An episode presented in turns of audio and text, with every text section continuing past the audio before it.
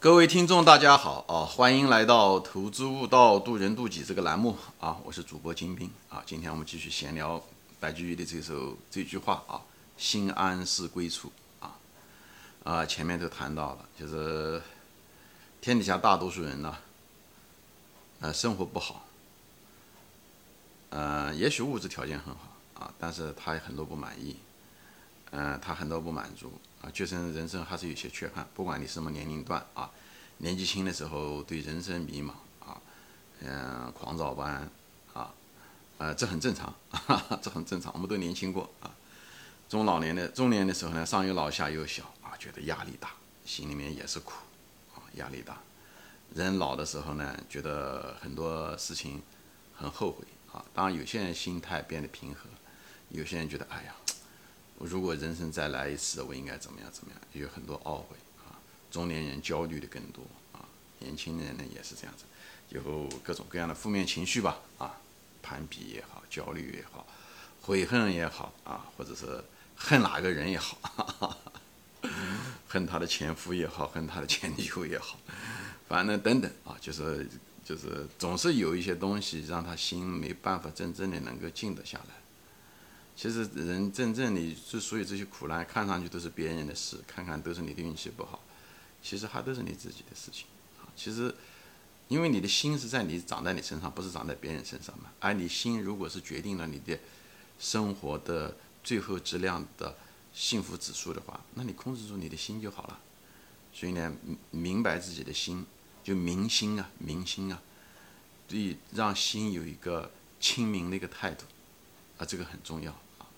我也前面说了，其实大多数人并不是他们笨，而是他们不去努力的让自己的心变得更加清明，啊，所以呢，在这些节目呢，我一这一系列的节目一直在闲聊啊，就是也在谈着，呃，怎么让自己的心啊，就是，呃，能够变得清明，就像一个镜子这样的，那上面蒙了一层灰，所以呢，你看到自己的时候呢，就是好像显得自己怎么这么老，或者是这么呃龌龊啊，这么。呃，怎么样的？呃，脸上怎么这么多灰尘？但实际上，你如果把那个镜子上的灰尘如果擦掉的时候呢，你就能发现一个真实的自己，原来还是那么美丽，那么年轻，那么充满活力，啊！所以呢，把这个心中的这个污垢啊，就是或是灰尘吧，把它擦干，这个东西很重要，好吧？因为我们。怎么说呢？就是我们人生前面我在大量的节目中也都谈过啊。我们人一辈子最大的功课就是认识自己，改造自己。别的过程，学业、学习、职业的选择、结婚、配偶、事业、创业、投资，全都是道具啊。所以呢，我们在这个过程中的时候，改造自己，我们表面上看上去是在改造着这个世界，给这个世界做贡献，给家人，对不对？挣钱，对不对？修身齐家，其实真最后的时候。好像给这个嗯社会做贡献，其实最后都是为了认识自己，都是为了改造自己。那为什么要认识自己、改造自己呢？这个都好像看着就是个大道理啊。其实也是在解决着人生中一个很重要的，其实就是为了认识自己本身啊，还是为了认识自己，认识自己最后对吧，来改造自己。所以佛家中也是说过这经典的这三句话，对不对？我是谁？你要了解自己。一辈子人的就八九十年过去了。好多人还是不了解自己，其实没有人了解自己，但是了解程度不一样。当他死去的时候，程度还是不一样的。你了解自己越多，你越有可能改造自己，对不对？那么你下一辈子的时候呢，你可能就，哎，可能去个好点的地方，你就了解了嘛，你路径清楚了嘛，你下次就可以再走下一站路，对不对？你如果那个路老是迷路，老是搞不清楚自己怎么回事情，你可能下一辈子还在那个游戏中轮回之中，好吧？所以呢，佛教中讲我是谁，对不对？以后我从哪里来？对不对？我到哪里去？这个都是在说的一个东西，它只是不通过不同的形式在说着这东西啊，就是了解你的心，以后怎么样的改造你的心，以后变成一个更好的一个心，或者你说灵魂也可以哈，我是这么理解的啊。所以在这个发现的过程中，每个人的路径是不一样的，但是每个人的目的其实都一样。不管你有意的想发现自己的心也好，发现自己是谁也好，还是被迫的发现自己，有的人是失败了以后。无论是一段感情的失败，或者是一个创业的失败，或者是追求一个事业的失败，或者是一个正直的一个，对不对？做官，或者说无论什么东西，最后他发现了自己，说哦，原来我有这个弱点，哦，原来我有这个优势，哎，不管你有意无意，你都会发现自己，只是路径不一样啊，就是场合不一样。有的人就是这样，而有的人他比方说发现那这个发现自己的时候，他主动的时候，比方他说做做企业家啊，对不对？他创业啊，赚钱啊，在这个过程中，他发现自己啊缺什么，对不对？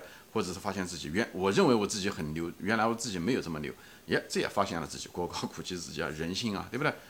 啊，当然了，很多人还就投资啊，也是一样，投资就是一个发现自己的一个地方啊。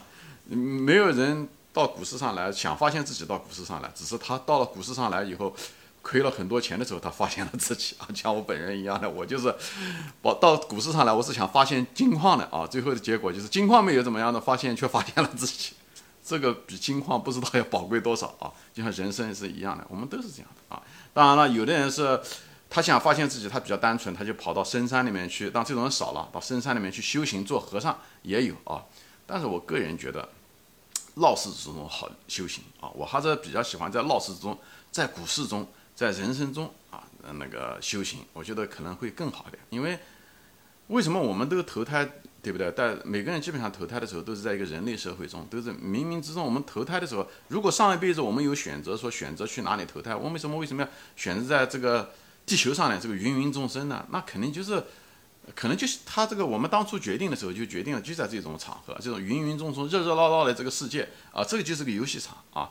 你非要去离开这个这么热闹的地方，你当初就是选择好的这个游戏场，非要跑到那个深山老林里面去修修呃呃修炼干什么呢？对不对？你如果是想这样子的话，那你下一辈子修行的时候投胎最好投到月球上去。那，可能更好一点 啊，所以不要为了修行而修行。我觉得就是，这就是我，我是这地点我看的还是比较清楚。就所有的东西都是道具，人生每件事情都是修行。而你跟人接触的越多，你接触的事情越多，你越有机会。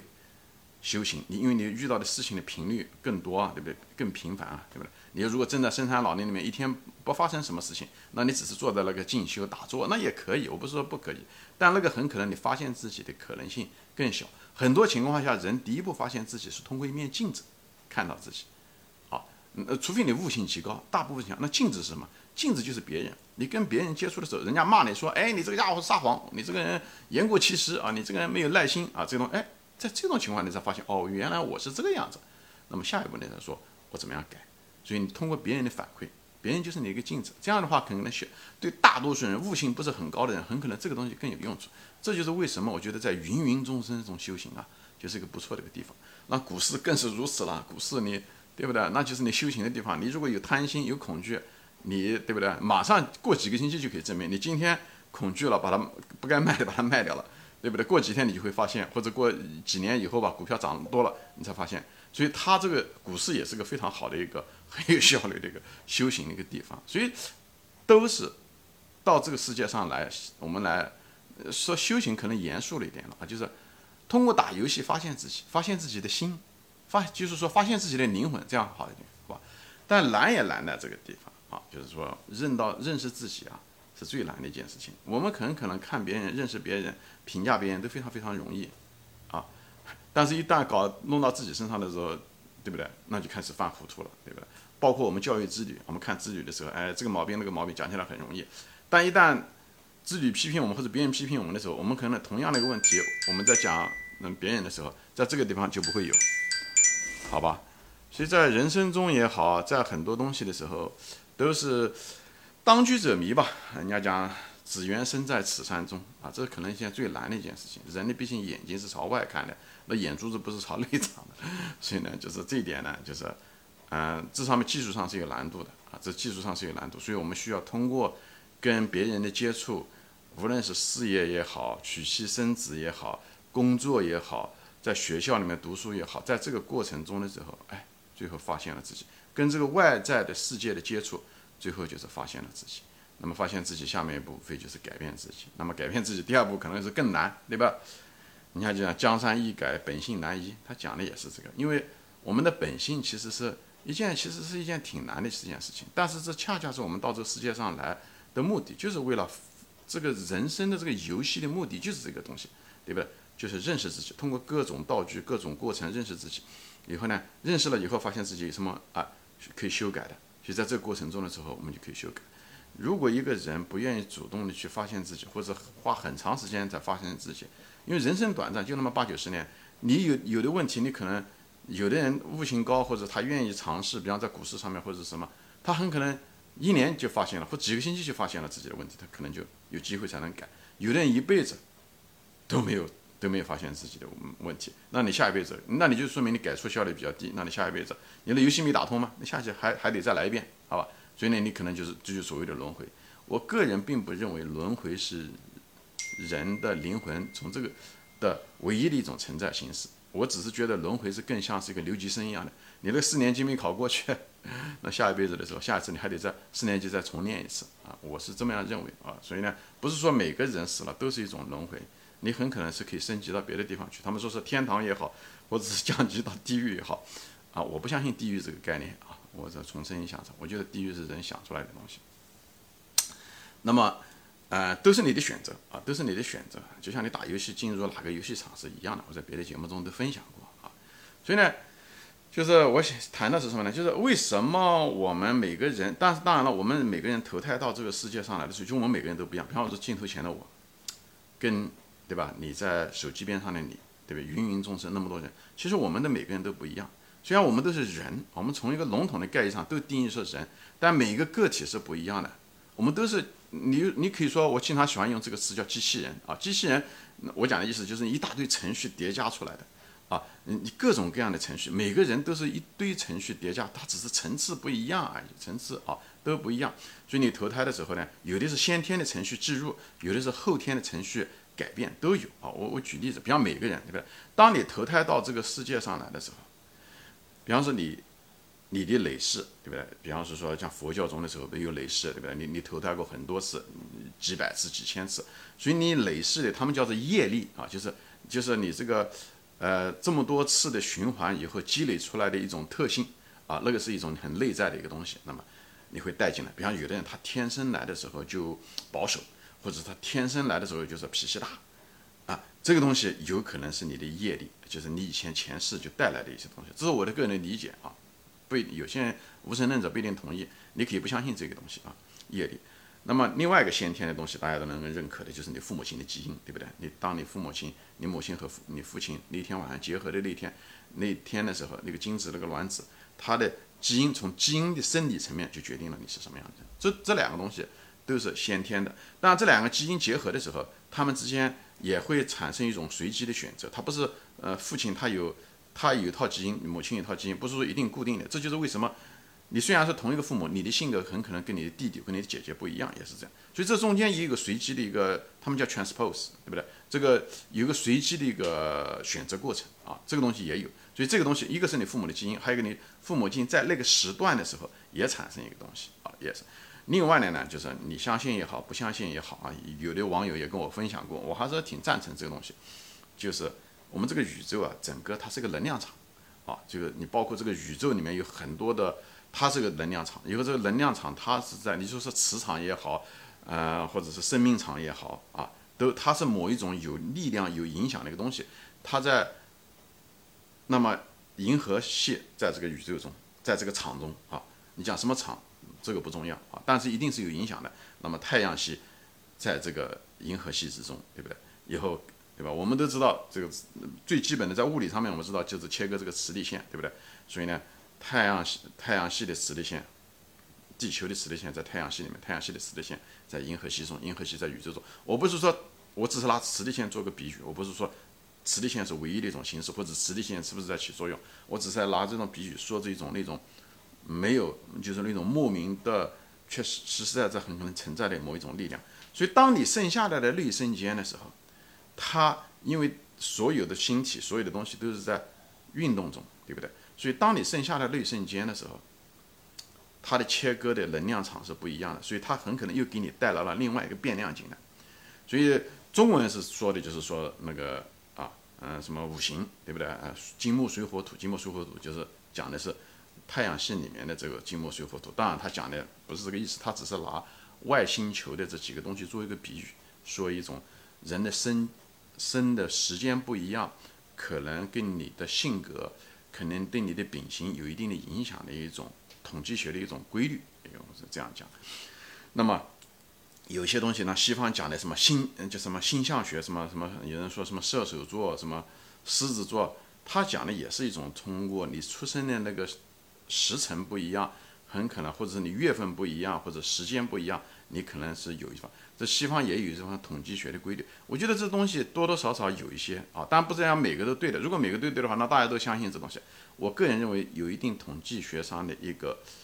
呃，你可以说是一种选择性记忆也好，这有可能啊。但是我个人认为是有一定学生，否则的话，这个东西不会留存到现在。无论是星象也好，还是五行也好，这几千年那些好多迷信的东西都没了，但是这个五行这东西还是有的啊，所以有一定的关系。至于讲他们之间是怎么样的运作的，基底是什么，我其实也不知道。就像。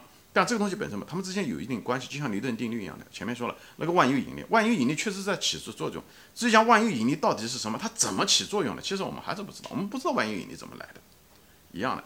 就像，嗯，像比如人的血型，对不对？人的血型跟人的性格多多少少有一定的相关关系，对吧？有些可能比较模糊，那有些比方是 B 型的人，相对来讲比较自由啊，比较开放啊，对不对？那 A 型的人说话比较谨慎啊，相对来讲比较保守。A、B 型的人可能就是比较敏感啊，对不对？O 型的人相对来讲热情一些啊，等等这些东西，它它多多少少这个血型是有关系。至于讲这个血型是怎么样的影响人的性格，我们不知道，但我们知道他们之间有一定的相关关系。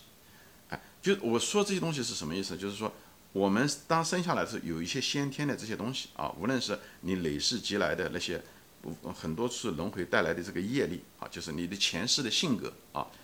还有呢，就是你父母亲的基因 DNA，对吧？这些东西，还有就是随机的你生下来的这个宇宙的这个天体的一些变化，能量场给你的一些东西啊，这东西都会有啊，包括你的血型，对吧？你血型其实很大程度上也是影响了你的性格，特别 AB 型的人是相当敏感的啊，相当敏感，他们就是很敏感的一种体质啊，他对别人的情绪比对自己的敏情绪都非常敏感，诸多这些东西，那么这是先天的，那么后天的呢，很多东西呢，就是像。你父母亲的教育，你生在什么样的家庭啊？你可能生在一个嗯农村的一个家庭，或者是很远的一个地方，你父母亲教育水平，那它还会影响你，对不对？如果你父母亲是一个价值标准是不同的价值标准，它也会影响着你啊，它影响着你的价值标准，这都是一些后天的，对不对？后来就包括你后来读的学校，对不对？你小的时候跟同伴在一起玩，你的同学。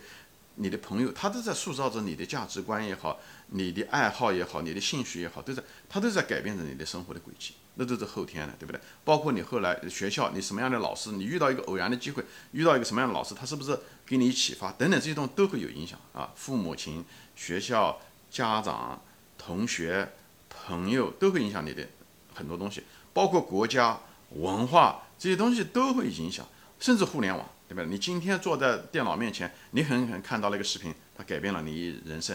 你可能是明天出去的时候遇到一个陌生人，他说了一句话，他那句话说者无意，听者有心，他有可能也会改变你的人生。特别在恰当的时间、恰当的场合，他说出来那句话，很可能你就去做那句话，嗯，那件事情，或者你可可能阻止你做那件事情，他都会改变你的人生轨迹。所以很多人生东西，很多看上去是很偶然，但是这就是塑造了每个人都不一样，而我们每个人。都是这所有的先天的变量和后天变量最后的这个混合的出来的一个结果啊！但是最后控制这个东西的，最后能够改变最大的是我们本人自我，好吧？行，今天我暂时分享到这里啊，谢谢大家收看，我们下次。